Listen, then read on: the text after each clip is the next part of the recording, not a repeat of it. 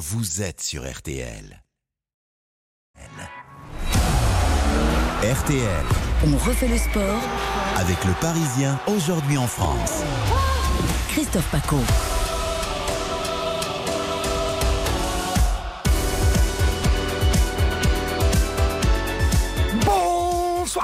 Ravi de vous retrouver pour une grande soirée XXL. On refait le sport, suivi du grand classique du soir en matière de football. Marseille PSG dans RTL Foot jusqu'à 23h. Deux entraîneurs en tout cas, Marseillais parisiens, bien conscients de l'importance de l'événement. Sur un plan personnel, non, il n'y a pas de revanche. Il y a surtout à préparer l'équipe du mieux possible face à cette équipe-là. Ok, peut-être qu'Mbappé va jouer, mais nous, nous avons Sanchez, Malinowski. Galtier contre Tudor, deux schémas tactiques bien différents. Grand format ce soir, 20h, 23h, avec aux commentaires Philippe Sanfourche, Hugo Hamelin. Et en studio, nos experts ce soir, Karine Galli, Xavier Domergue et Baptiste Durieux. Le rugby, la victoire bonifiée du 15 de France tout à l'heure face à l'Écosse au Stade de France. 32-21. Fabien Galtier, l'entraîneur des Bleus. On avait perdu il y a 15 jours en Irlande après une série de 14 victoires. Le thème c'était euh, tomber et se relever quoi. Tomber et se relever. Et le match ça a été ça. Notre consultant rugby cette saison, Olivier Mann sera avec nous dans 5 minutes maintenant. Et puis deux nouvelles médailles d'or pour Perrine Lafont aux mondiaux de ski cross en Géorgie. Et là, ouais, je suis allée vraiment le chercher profond euh, dans les ressources. Là, pour l'instant, j'ai du mal à en profiter. Avec Perrine Lafont, elle sera avec nous à 19h45. Nous parlerons également du nouveau record du monde à 6m22 pour Simon Duplantis. Et les premiers tests, évidemment, de Formule 1 cette saison. C'était à Bahreïn avec Frédéric Veil. Et un sondage passionnant de nos amis Odoxa qui voit bien et qui espère bien voir Lewis Hamilton regoûter au succès en fin de saison. Étonnant J'aimerais bien. Étonnant. Euh, Vous êtes bien sur RTL, vous le savez, ce soir. euh, C'est grand format jusqu'à 23h. Tous les sports et le foot à partir de 20h à 100%. RTL. On refait le sport. Bonsoir Benoît Lallemand.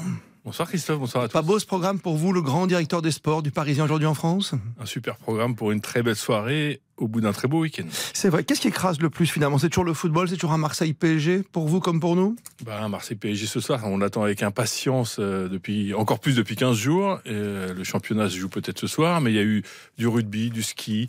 Euh, voilà, c'était c'était vraiment un, un- un très beau week-end. Je salue Baptiste Durieux qui est avec nous ce soir. Bonsoir, pour Christophe. Tous les résultats. Et c'est vrai qu'on va se régaler certainement tout à l'heure parce qu'on l'attend. On, on a vu ce, j'allais dire ce match aller, ce match de Coupe de France, en tout cas l'élimination du PSG sans Mbappé. Ça peut changer ce soir des conditions climatiques qui sont bizarroïdes visiblement pour le Grand Sud en cette période de février, fin février. Hugo Hamelin est au stade Vélodrome avec Philippe Sansfourche. Bonsoir Hugo. Bonsoir, bonsoir à tous. Effectivement, on attend peut-être de la neige Mais en non. fin de soirée à Marseille, des flocons pour le classique. Ce serait pas magique Joli. Ah oui, ça serait super. hein. Bah oui, la neige débute. T'imagines un but de Mbappé qui glisse sur la neige du Vélodrome Ah, ce serait génial. Dimitri Payet, coup franc glissant. Ah, ce serait encore plus génial, dirait Hugo Hamelin. Ah, je sais pas. T'as choisi ton camp, t'es journaliste.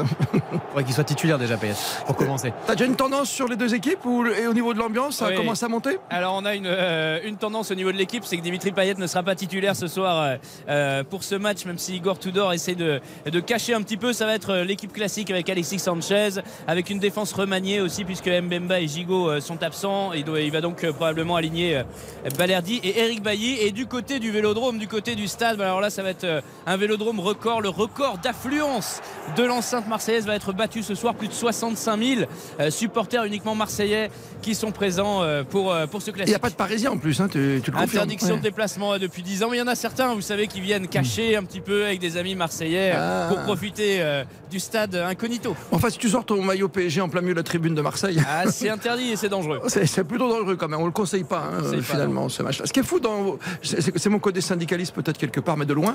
Euh, à chaque fois tu dis qu'il y a un record, comment est-ce possible de faire des records d'affluence alors que Marseille c'est toujours complet? Alors Marseille c'est toujours complet mais ils ouvrent quand même certaines places et notamment Ah. des, euh, des places qui sont euh, qualifiées de visibilité réduite même si c'est pas toujours le cas une fois qu'on est assis sur son siège. Mais voilà ils ont une réserve de place. Il peut aller jusqu'à euh, plus de 66 000 le stade euh, en, en capacité en capacité totale.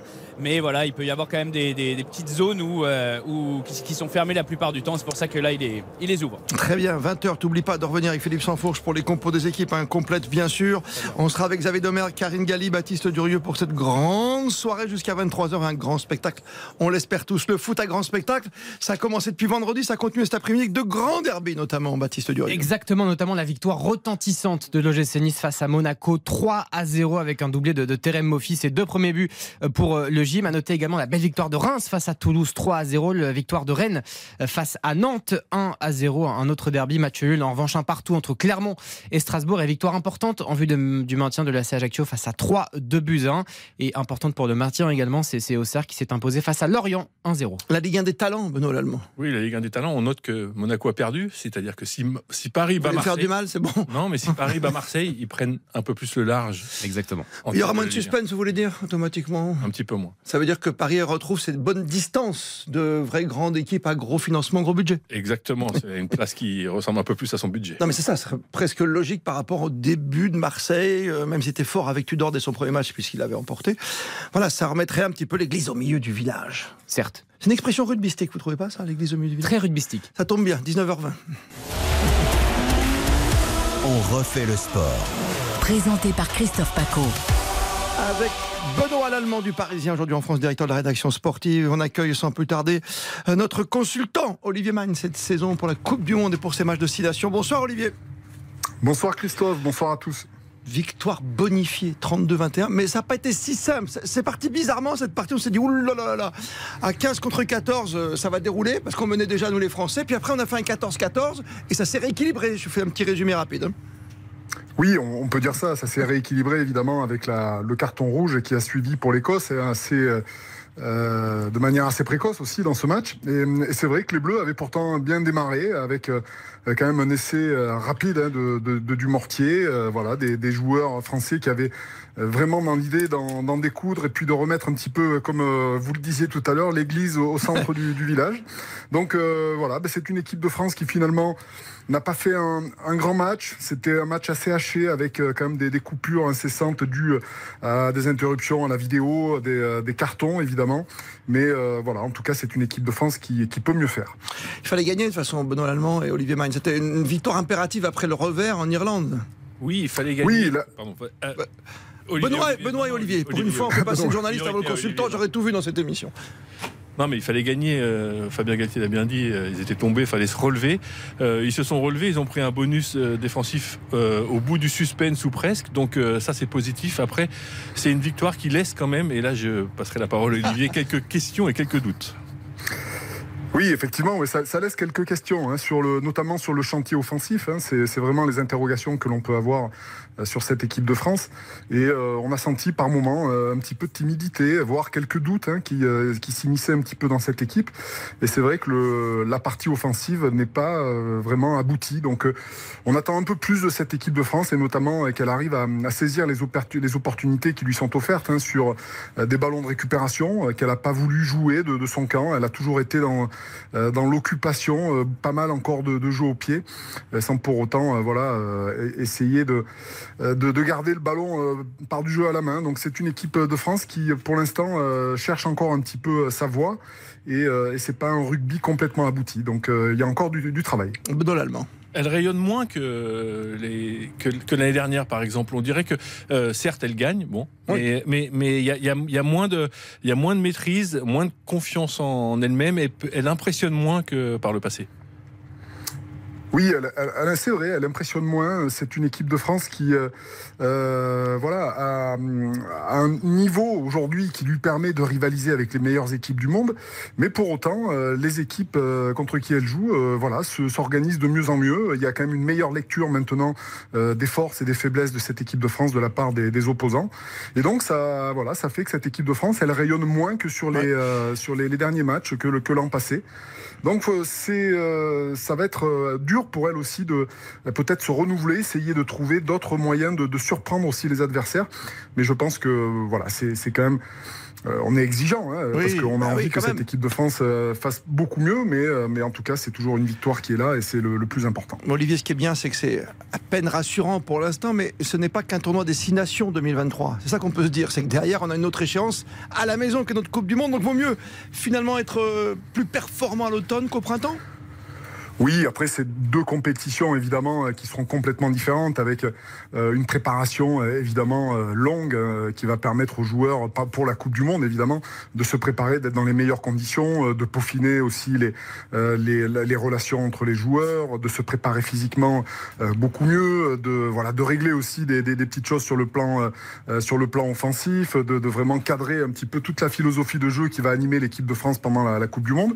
Quoi qu'il en soit, bon, il y a quand même le tournoi à jouer. Deux matchs importants, euh, dont un ah en Angleterre euh, qui va être très très intéressant à suivre.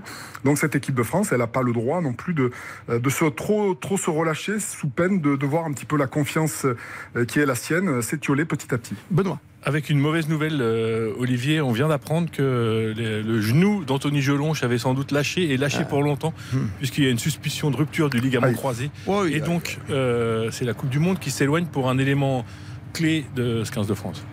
Ouais, c'est un petit peu dommage. Comme vous parlez tous les deux des essais, peut-être. Euh, on a vu par exemple à Was euh, seulement 15 minutes, quoi, même pas un petit quart d'heure. C'est un peu dommage, quoi, de pas pouvoir voir un pilier en pleine possession de ses moyens et voir ce qu'il pouvait faire en association devant, hein, Olivier. Oui, oui, complètement. C'est dommage pour Awas parce que il avait pris euh, un carton rouge déjà la saison dernière contre cette, cette même équipe écossaise.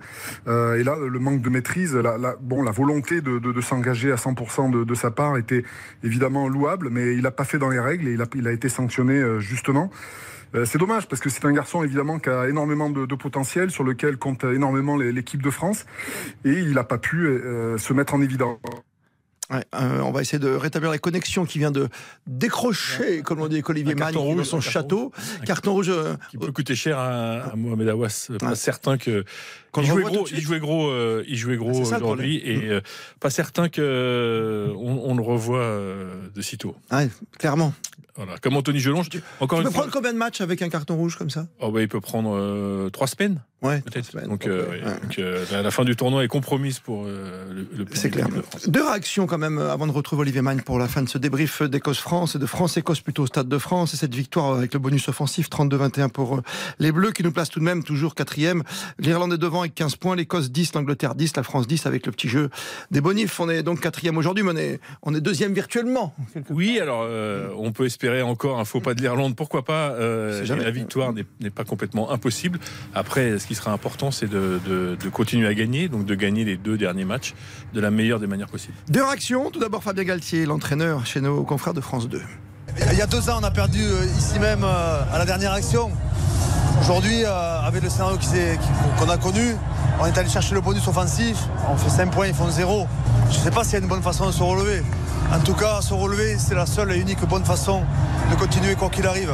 Aujourd'hui, on voulait se relever. On s'est relevé, on a pris 5 points, bonus offensif dans un match avec un scénario aussi difficile, c'est parfait.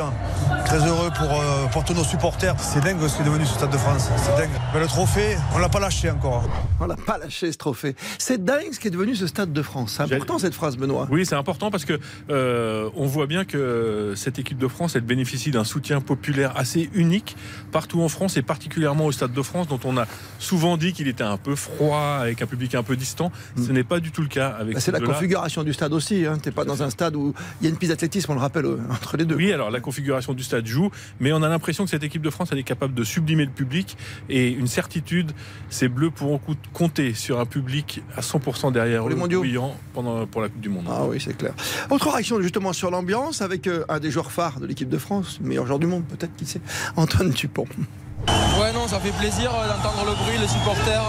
Voir un match Trinidad destination avec un grand soleil, une victoire à la clé avec un bonus, euh, c'est que du bonheur. Mais je pense qu'avec le début de match qu'on fait, on prend le score, on doit être capable de, mieux gérer ce, match et pas se mettre le feu jusqu'à la dernière action. Comme ça, voilà, on a un peu manqué de, maîtrise encore sur ces sorties de camp qui ont failli nous, nous coûter cher. Mais bon, le, bilan est plus que positif. je pense qu'il y a quand même beaucoup de satisfaction, que ce soit dans le jeu, dans l'envie, dans, les attitudes. On a vu des, belles choses euh, aujourd'hui, je pense. On était en place défensivement contre une équipe d'Écosse qui est, qui est très dangereuse on le sait. Donc voilà, il y a beaucoup, il y a beaucoup de positifs et je pense qu'on est tous contents de notre prestation quand même. L'analyse impeccable de Antoine Dupont. Il on dirait Olivier Magne tellement il est bon. il est parfait sur le terrain comme, comme au micro. Olivier, euh, c'est important cette relation euh, évidemment entre le public et ses supporters et pour les six nations et surtout pour notre avenir très proche. Parce que c'est demain cette Coupe du Monde de rugby. Oui, bien sûr. C'est euh, cette équipe de France bénéficie d'un capital sympathique quand même incroyable hein, par rapport à, ce public qui est à, fond derrière elle, derrière cette équipe qui évidemment procure énormément d'émotions, énormément, énormément de bonheur et, et le public lui, lui rend bien. Donc il y aura évidemment, elle aura un rôle à jouer, hein, cette, cette foule, ce public sera évidemment derrière son, son équipe plus que jamais pour la Coupe du Monde. Et, et voilà, c'est vraiment un engouement populaire extraordinaire qui permet aussi de, de, faire, de faire grandir, je dirais, le, le rugby français, le sport français euh, qui, qui, reçoit quand même pas mal d'événements euh, internationaux. Et donc, ah euh, voilà, cette équipe de France, elle aura le soutien évidemment de, de toute, la, de toute la nation, voire de, aussi d'autres publics qui aiment, le, qui aiment le rugby. On peut se demander d'ailleurs si c'est pas aussi un peu grâce au public en fin de match les Bleus ne craquent pas et vont chercher ce bonus, ce bonus offensif. on a combien à la fin Il y a combien d'écart Il y a 4 points à un moment, c'est ça? Voilà, il y a 4 points, il y a 4 points et, et Ficou va arracher ce, dernier essai, sans doute évidemment boosté par le public. Oui, parce que quand on regarde juste le résultat sec, 32-21, on se dit bon, il y a quand même un petit écart, il y a plus qu'un essai et, finalement, on n'a pas tremblé, c'est ça notre force quand même, Olivier Magne, peut-être pour conclure, avec un Ficou qui est d'ailleurs l'homme du match. Hein. Oui, on n'a pas, enfin, on n'a pas tremblé. Euh, je dirais que c'est vrai que, comme le disait très très bien Antoine Dupont, c'est une équipe de France qui a très très bien démarré ce match. Donc, euh, elle se met un peu le feu euh, toute seule finalement dans cette partie avec des Écossais qui sont très entreprenants et qui ont peut-être aussi manqué un petit peu de, réussite parce qu'ils ont eu quand même une possession de, de balles importante. quoi qu'il en soit, voilà, c'est une équipe de France qui lâche pas. Antoine Dupont l'a très bien dit. C'est une équipe de France qui est bien sur ses bases avec une très très bonne défense qui lui permet de récupérer des ballons et qui derrière lui permet de marquer ses dernières essais euh, ce bonus offensif avec Gaël Ficou qui est élu l'homme du match. Donc voilà, c'est une équipe de France qui peut mieux faire, qui s'est mis un petit peu en danger sur ce match, mais euh, rien de, bien grave. Et c'est une équipe de France quand même qui nous a rassuré sur, son, euh, sur ses qualités qu'on connaît bien. Et je pense qu'elle a, elle a un match important à jouer contre l'Angleterre qui sera le prochain match. Et là, ça va être très très intéressant de voir cette équipe de France peut-être aller gagner à Twickenham. Ça serait pas mal, un petit Twickenham. Toujours bien de gagner à oh, Twickenham. Franchement, je sais pas pourquoi cette petite saveur. C'est un peu comme un Marseille PSG, tu vois, c'est ça quand tu gagnes ce match-là, que ce soit Marseillais ou Parisien, ça fait une petite différence. On peut le faire quand même, on peut aller chercher l'Irlande pour euh, être vraiment complet dans ce débrief. Allez, Olivier Magne. Ouais, ça, ça sera dur quand même, parce que les Irlandais, je vois mal les Irlandais, euh, voilà, ne pas aller chercher évidemment ce, ce grand chelem tant ils sont euh, dominants. On les a vus encore euh, très en forme contre l'Italie, même si l'Italie a, fait une très bonne prestation. Et quoi qu'il en soit, voilà, l'équipe de France est toujours dans les clous pour aller, pour ne pas lâcher le trophée, comme le, dit très bien Fabien Galtier. Mais cette équipe d'Irlande quand même impressionne beaucoup et je pense qu'elle file tout droit vers son, son grand chelem. Benoît Allemand. Laissons le grand chelem à l'Irlande et concentrons-nous. Et gagnons la Coupe du Monde. en plus, ce qui est très bien ce soir, on a l'impression pression attendue dès le début de, RTL Sport ce soir et le Sport, on s'est aperçu que sur le tableau, parce que ça existe toujours les tableaux dans les vestiaires, Olivier Magne, hein, j'imagine. Hein, oui, le grand tableau, il y avait marqué oui, oui, bien sûr, tomber, se relever, j'imagine, de la part de Galtier. C'est simplement ces mots-là qui font la différence? Oui, c'est voilà, c'est des, des, des, mots qui sont importants pour les joueurs. Il y a, il y a toute une symbolique évidemment euh, face d'une équipe de France qui avait gagné 14 matchs d'affilée, euh, qui tombe contre l'Irlande, contre, contre l'une des meilleures équipes du monde. Mais euh, il faut être capable de se relever très très vite. Et l'équipe de France, euh, sous l'air Galtier, elle perd rarement deux fois d'affilée. Et donc euh, c'était important de, de, pouvoir gagner ce match contre l'Écosse, même si ça n'est pas complètement rassurant. C'est une victoire qui fait du bien avec un bonus offensif. Et il y a des fois, il faut se satisfaire aussi de ça. Oh oui, bonne troisième mi-temps en tout cas. Oui. Hein non, mais ça va être sympa. En plus, quand tu finis tôt, quand tu as un match à 16h, c'est bien, tu profites. Ouais, je dis pas ça pour vous, Olivier Mann. J'ai juste, j'explique quoi. 19h33, tu sors des vestiaires, tu à Paris. Benoît Allemand, on passe par le Parisien aujourd'hui en France, on sort dans le Stade de France. Voilà, on peut. On peut, on peut, on faire un petit en effet, mais qui se concentre surtout sur le prochain match face à l'Angleterre et Merci Olivier, à très vite dans On refait le sport. Olivier Mann, notre consultant cette saison sur RTL en matière d'Ovalie. 19h33 et surmonté très haut. Allons les étoiles. On y va. 6 mètres 22 quand même. Très, très, très haut. Il n'est pas encore à 7 mètres, j'arrive pas à comprendre. Alain Blondel, notre grand consultant athlétisme, va nous expliquer peut-être le pourquoi ensuite. Petit coup de fil en Géorgie à Perrine Lafont à l'occasion des mondiaux de ski de boss. Elle a doublé l'affaire. Hein. Elle gagne toute seule, elle gagne en parallèle. Et on terminera avec la Formule 1. Ça vous passionne tous, je le sais. La Formule 1 qui va revenir la semaine prochaine. Ça va être quelque chose. Hein. Drive to Survive. on dirait une certaine série. Euh, avec un Verstappen toujours aussi bon lors des essais, en tout cas son écurie. Ferrari, grande question. Lewis Hamilton, grande question, et un sondage à la clé pour RTL. Pas mal quand même au programme. Hein Joli programme. Juste avant 20h, et ensuite RTL Foot avec Marseille PSG jusqu'à 23h sur RTL. Plus que jamais, vous êtes bien sur votre radio préférée. RTL, on refait le sport jusqu'à 20h. On refait le sport. Avec le Parisien aujourd'hui en France. Christophe Paco. À l'honneur, bien sûr, avec Benoît Lallemand du Parisien aujourd'hui en France. On ne voulait pas passer à côté quand même de cet événement, cette nuit incroyable à Clermont sur les terres de notre champion à nous, Renaud Lavillenie quand même, c'est vrai. Euh, on voit Duplantis Elmondo, vraiment extraordinaire Armand Duplantis qui nous fait 6 mètres 22. C'est extraordinaire dans un meeting organisé par Renaud Lavillenie qui euh, croisait les doigts pour qu'il se passe euh, un exploit et exploit il y a eu comme très très très souvent avec Mondo Duplantis qui domine son sujet et la perche comme peu de champions avant avant lui. Boubka comme Boubka et comme Renault, euh, peut-être même encore plus que Renault, oui, puisque voilà, il bat les records presque à la demande, ce qui effectivement rappelle un certain Sergei Boubka. Boubka qui avait passé le témoin quelque part, c'est presque une fratrie, hein, quelque part une confrérie. Oui, mais Renaud Lavillenie. Effectivement, c'est une sorte de confrérie. Ouais. D'ailleurs, on le voit bien sur les concours, hein, où ils se, ils s'encouragent, ils se conseillent, ils se prennent les marques. Ils se prennent euh, même dans les bras à la fin. Effectivement, et juste petit clin d'œil, Renaud Lavillenie avait battu le record du monde de Boubka. Chez Boubka chez Boubka à Donetsk, qui aujourd'hui euh, est, en proie à un énorme conflit. Faut pas l'oublier, un an après. Alain Blondel, notre consultant athlétisme sur Artel, a dû apprécier la performance. Cette petite famille, toute réunie, finalement au même endroit, même à Clermont-Ferrand. Salut Alain. Salut Christophe. Plaisir de vous retrouver à la Blondelle, 6 mètres 22, on se dit que c'est juste exceptionnel, mais à chaque fois, est-ce que c'est gagne petit Est-ce que d'un coup d'un seuil, il a qu'à nous faire un 6,25, on n'en parle plus quoi? C'est un peu plus compliqué que ce qu'on peut bien croire et ce qu'on peut regarder, ce qu'on peut voir des fois, parce que les images sont un peu trompeuses. Euh, c'est vrai que Mondo a une telle facilité, c'est vrai que c'est, on a l'impression que le record du monde, il pourrait faire ça tous les jours. C'est quand même un petit peu plus complexe que ça, et puis il faut toujours regarder en fait, il a, quand il fait des sauts, il a un bassin qui monte très très haut, donc c'est en général ce que l'on voit. Par contre, il faut toujours regarder où passent les pieds, parce qu'en général, c'est là que c'est le plus délicat. Et les pieds sont passés, allez, peut-être à 6,25, 6,26 sur sur ce saut-là, mais euh, je, je rejoins Renault pour dire euh, que c'est pratiquement l'un des plus beaux sauts qu'on ait jamais vu au, au monde pour moi, le meilleur que, que Mondo ait fait, c'était quand il avait fait 6 mètres 18 à, à Glasgow en 2020, où là, euh, il avait passé les pieds extrêmement haut. Mais à 23 ans, ce garçon, il a encore, encore un petit peu de marge devant lui. Ah, ouais. Que, question très technique, le grand spécialiste, est-ce qu'il y a des lacets sur les chaussures? Parce qu'à chaque fois quand ça passe, tu vois, est-ce que tu travailles sur euh, la couture? Non, mais c'est important, c'est comme, tu vois, une chaussure de foot, quoi. Il y en a certains qui n'ont pas de couture devant, quoi. Exactement. L'avantage avec la ou la différence avec la chaussure de foot, c'est que ça c'est pour mettre des effets. Donc, euh, on évite de mettre des effets quand on saute à la perche. Mais euh, c'est vrai que les lacets sont planqués en fait pour éviter euh, pour éviter de toucher la barre parce que c'est vrai que une barre touchée d'un tout petit peu, ben ça peut suffire à la faire tomber, surtout à la vitesse à laquelle à laquelle Mondo franchit franchit, franchit ses barres. Mais ce qui est quand même assez exceptionnel, c'est effectivement d'avoir fait ce, ce cadeau à Renault lors de la huitième édition de son son All Star Perche. Euh, et pour la première année pour laquelle pendant laquelle Renault doit être obligé de rester comme un simple organisateur à regarder ce qui se passe sur le côté. Ouais. Euh, il avait il avait la veste de l'organisateur et non pas euh, la veste de survêtement ce jour-là et c'est un gros cadeau que lui a fait euh, lui a fait Mondo Duplantis. Benoît Bonsoir, Allemand. Bonsoir Alain, vous parliez de marge pour Mondo Duplantis. Quelle est sa marge et jusqu'où il peut aller? 7 mètres. Ouais, bonsoir Benoît, oui c'est euh, 7 mètres non parce que 7 mètres c'est vraiment un autre monde, on se rend pas compte. Hein. Euh, tu le disais Christophe, centimètre par centimètre, on a l'impression qu'il les gagne petit, mais mais non, ces mais centimètres à ce niveau-là c'est vraiment Oui. voilà. Mais Sergei en fait a pris le record du monde quand il était à 5 mètres 83, il avait énormément de marge. Il y avait une le, le la perche était à peu près à un, un moment de euh, un peu de révolution et, et Sergei a changé beaucoup de choses dans le dans l'approche. Donc il avait si je me souviens bien Sergei a battu 35 fois le record du monde. C'est ça. Là, euh, là, Mondo l'a pris à 6 mètres 16. On arrive vraiment à, à des limites qui sont, euh, ouais, euh, on, on touche le toit du monde. Donc ça devient vraiment compliqué.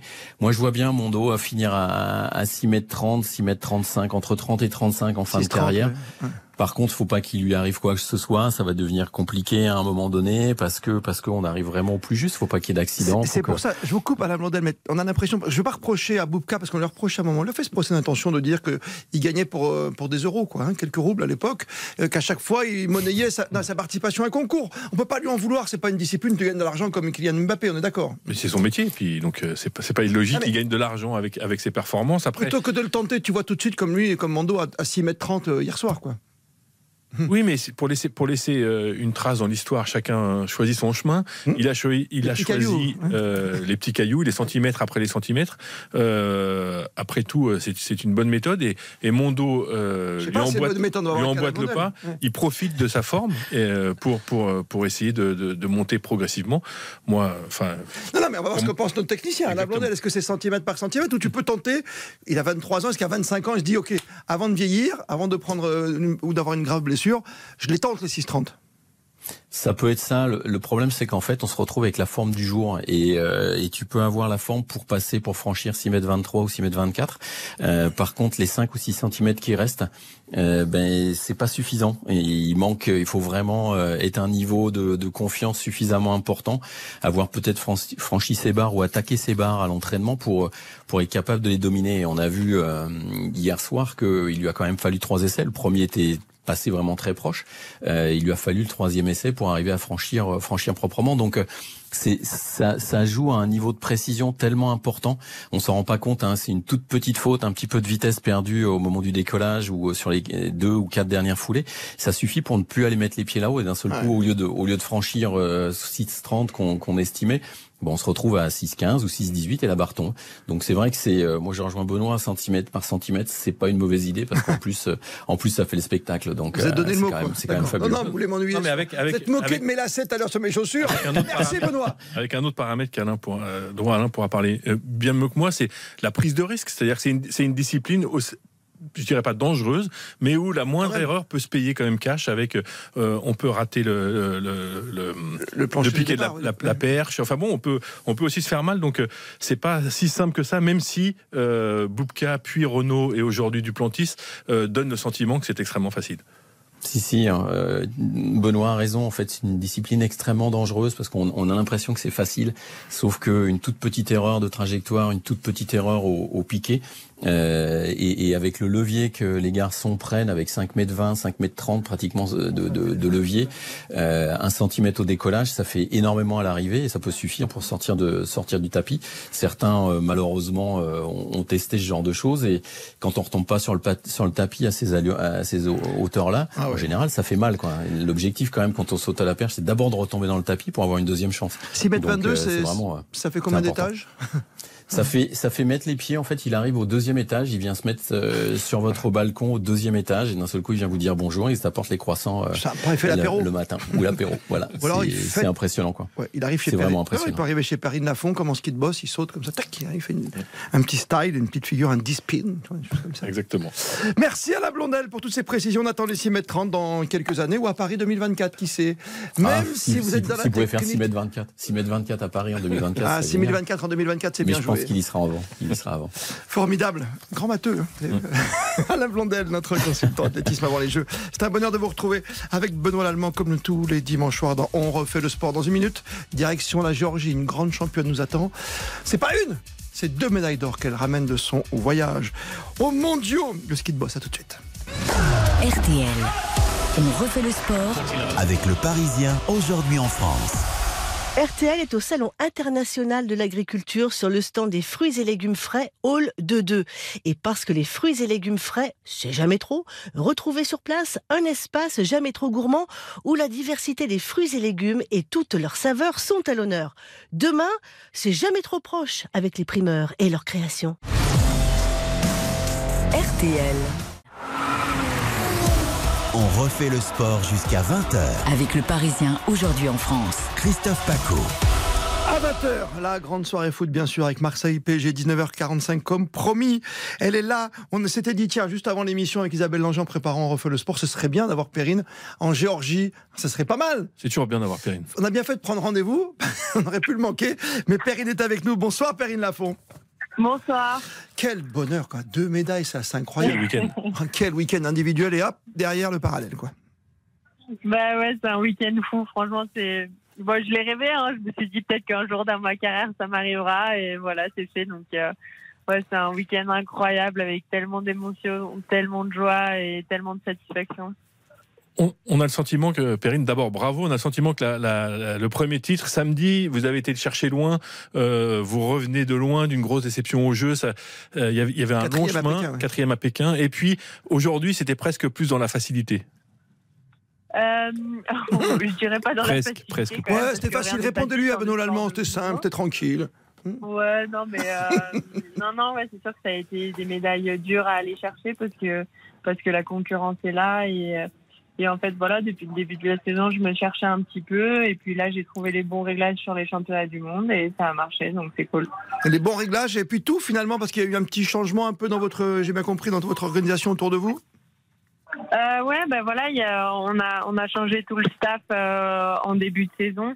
C'était euh, c'était important de renouveler tout ça et puis après voilà, il a fallu retrouver un petit peu ses marques le, sur ce nouveau fonctionnement, mais c'est un renouvellement qui a, qui a fait du bien et, et qui paye quoi. On est une autre génération, nous, hein, Benoît Lallemand, que Perrine Lafont. Mais souvent, on disait, tiens, les Américains, tu vois, ils sont toujours là le jour J. Mais C'est le cas pour Perrine, parce que vous n'avez pas gagné euh, toutes les courses depuis le début de la saison. On est bien d'accord, Perrine Non, ouais. Je suis pas méchant, vous avez vu, je dis ça. Mais là, vous gagnez quand il faut.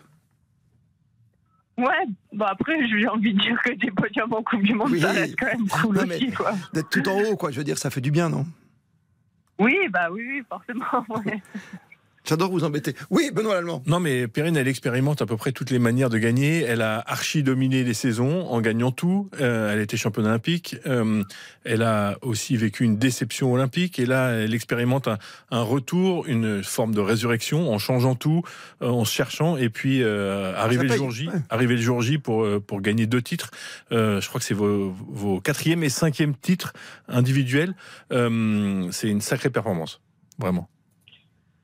Ben, c'est gentil, merci, mais ouais, c'est sûr que, que c'est assez exceptionnel. Puis, il y a des stats qui sont sortis qui, qui montrent que, bah voilà, avec mon drapeau bleu, blanc, rouge, j'ai, j'ai marqué au fer euh, ma discipline et ça restera pendant quelques années et c'est sûr que c'est une, une grande fierté. Oui, parce qu'il faut tout comprendre, ce qui est pas ça dans votre discipline. hein. Parce que tout à l'heure, je parlais, je sais même pas si je prononce bien, des dispines. Vous avez voulu tenter, mais vous l'avez même pas fait un dispine mute, c'est ça? J'ai lu ça? Ouais, c'est à peu près ça, on va dire ça. Oh, Ouais, ça va, Perrine. À peu près compris. Ça veut dire quoi exactement, en traduction? De skieuse? Euh, en traduction tout simple, c'est un dispin en fait 720 où, euh, où j'attrape mon ski et du coup ça rajoute de, de la difficulté. Après voilà, on n'a pas mis ce Bah week-end oui. parce que parce qu'il y avait de la marge et que j'avais pas besoin de sortir. Prochain... Vas-y, Benoît. Oui, ben, oui, prochain objectif. Ou ça. alors c'est quoi la, Même c'est- question. la, la- la- la fin de saison euh, va, va ressembler à quoi désormais? Et puis ensuite, quand vous vous projetez déjà, Perrine?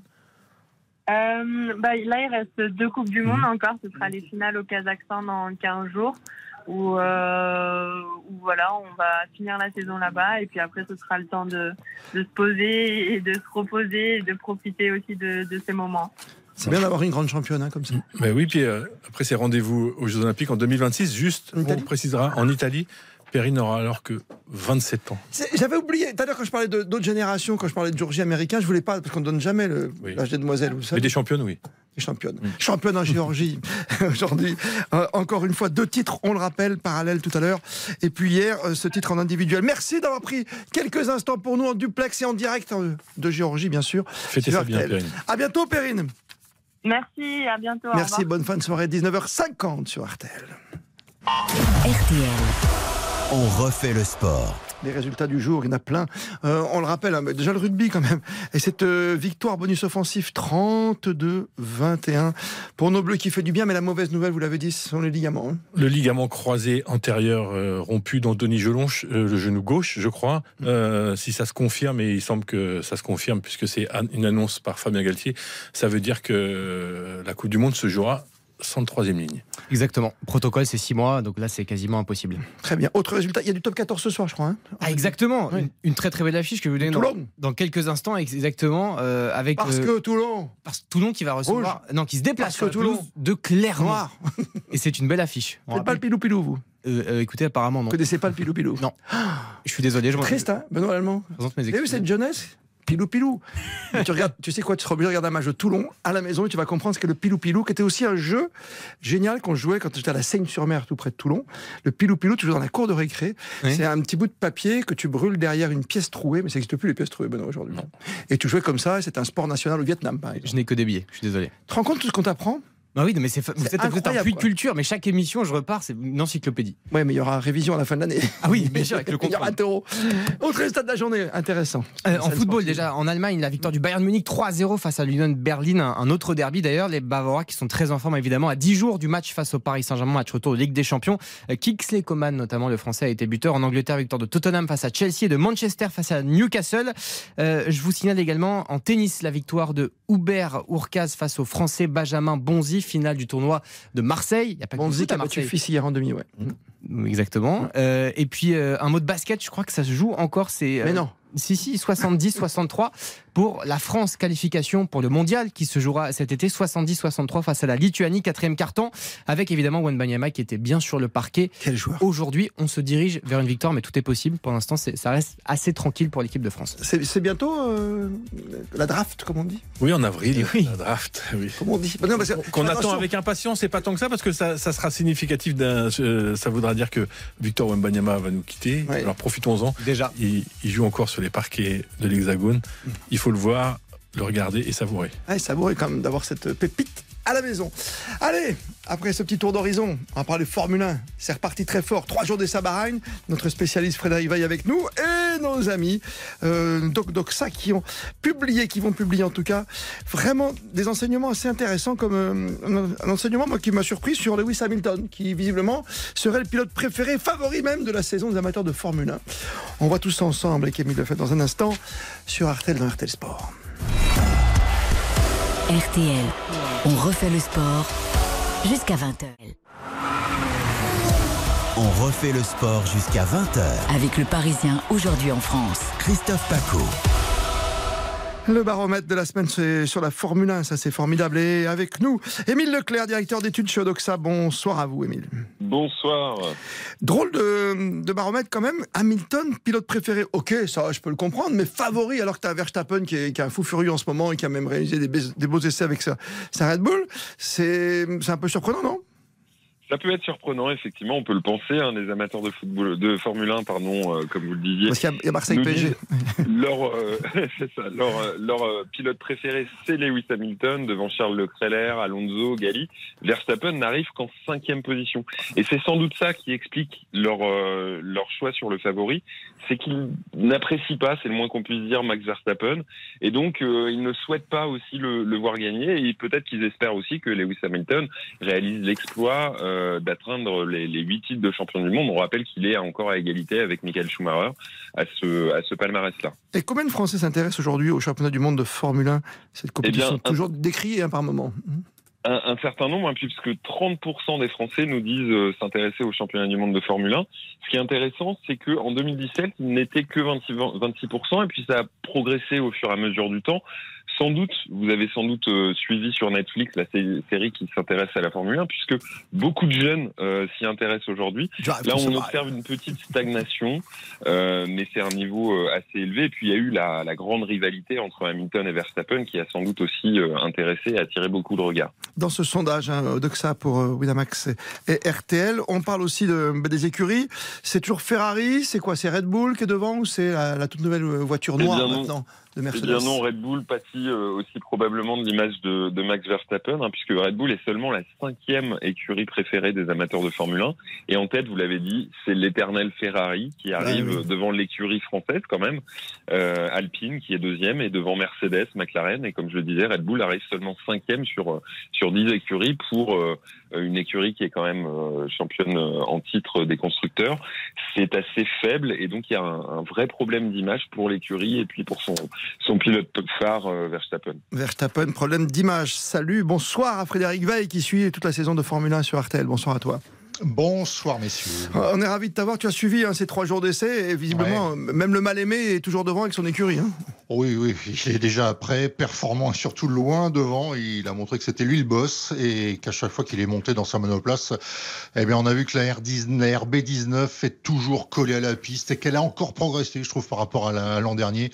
Red Bull, euh, même si on les aime pas, Max Verstappen, même si on ne l'aime pas, et eh bien, est donc le grand, grand, grand favori cette saison. Et Max Verstappen va évidemment viser un troisième titre consécutif, ça c'est sûr. Pourquoi on l'aime pas finalement, Benoît Lallemand? Parce que c'est un champion hors pair, c'est pas pas derrière comme bien souvent hein, aussi, et c'est une écurie qui a tout misé sur Max Verstappen, d'accord hein. On l'aime pas peut-être parce qu'on a un peu de mal à s'identifier à, cette écurie, on préfère Ferrari ou, Mercedes. On l'aime pas peut-être parce que il est néerlandais et c'est un, pays qui a pas beaucoup de culture euh, en termes de, sport automobile.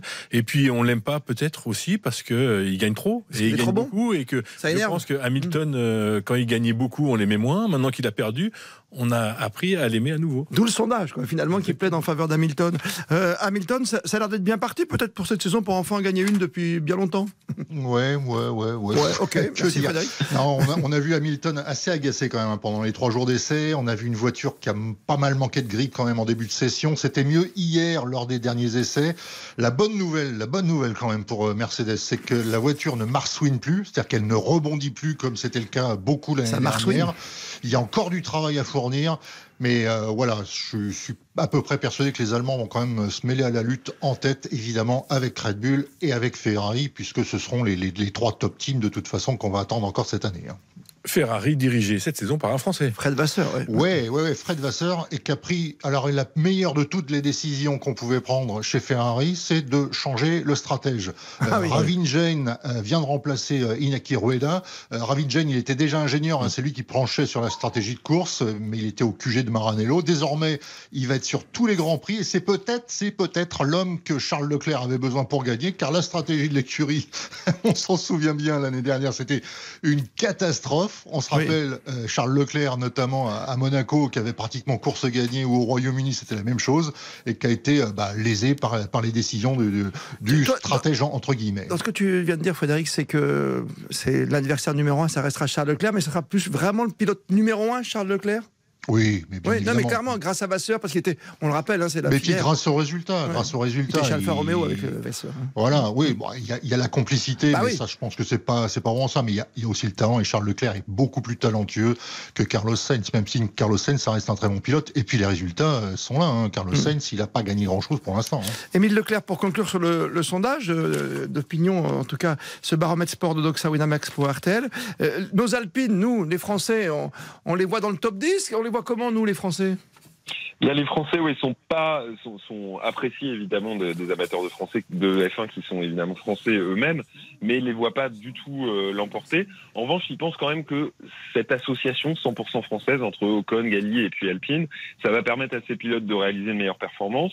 Ça va améliorer évidemment la visibilité de la Formule 1 en France aussi, et euh, ça donne un envie de, ça leur donne eux-mêmes envie de, suivre davantage le championnat du monde euh, la saison prochaine. En revanche, il y a un petit risque, c'est que pour eux, ça risque d'accentuer la rivalité entre ces deux pilotes qui se connaissent depuis toujours, hein, qui se connaissent depuis qu'ils sont euh, enfants. Donc c'est c'est une belle histoire, hein, finalement, fait de, de, de, moments de complicité et puis de moments de, rivalité. On va voir comment ça se passe euh, chez Alpine dans la, pendant la saison qui vient. Et dans une belle histoire française, une belle histoire normande même.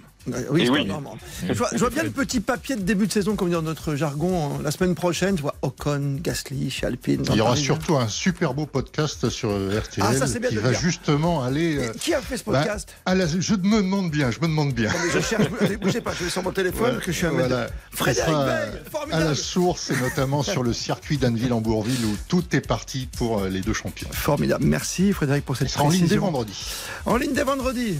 Émile Leclerc, merci pour Odoxa. Et la une de demain, c'est un classique sous la neige? Il y a un classique sous la neige, on surveillera Mbappé parce qu'il n'est plus qu'à deux buts du record de Cavani. De, Cavani pour le PSG, du rugby évidemment et un peu de Perrine Lafont parce qu'on ne se lasse pas de ces championnes. Mais vous avez une petite tendresse quand même pour le monde du ski, non? Une énorme tendresse. Merci Benoît Allemand. À dimanche prochain avec Isabelle Langer pour On refait le sport. Dans trois minutes maintenant, on enchaîne RTL Foot avec Marseille, Paris, Saint-Germain. RTL. Il est 20h.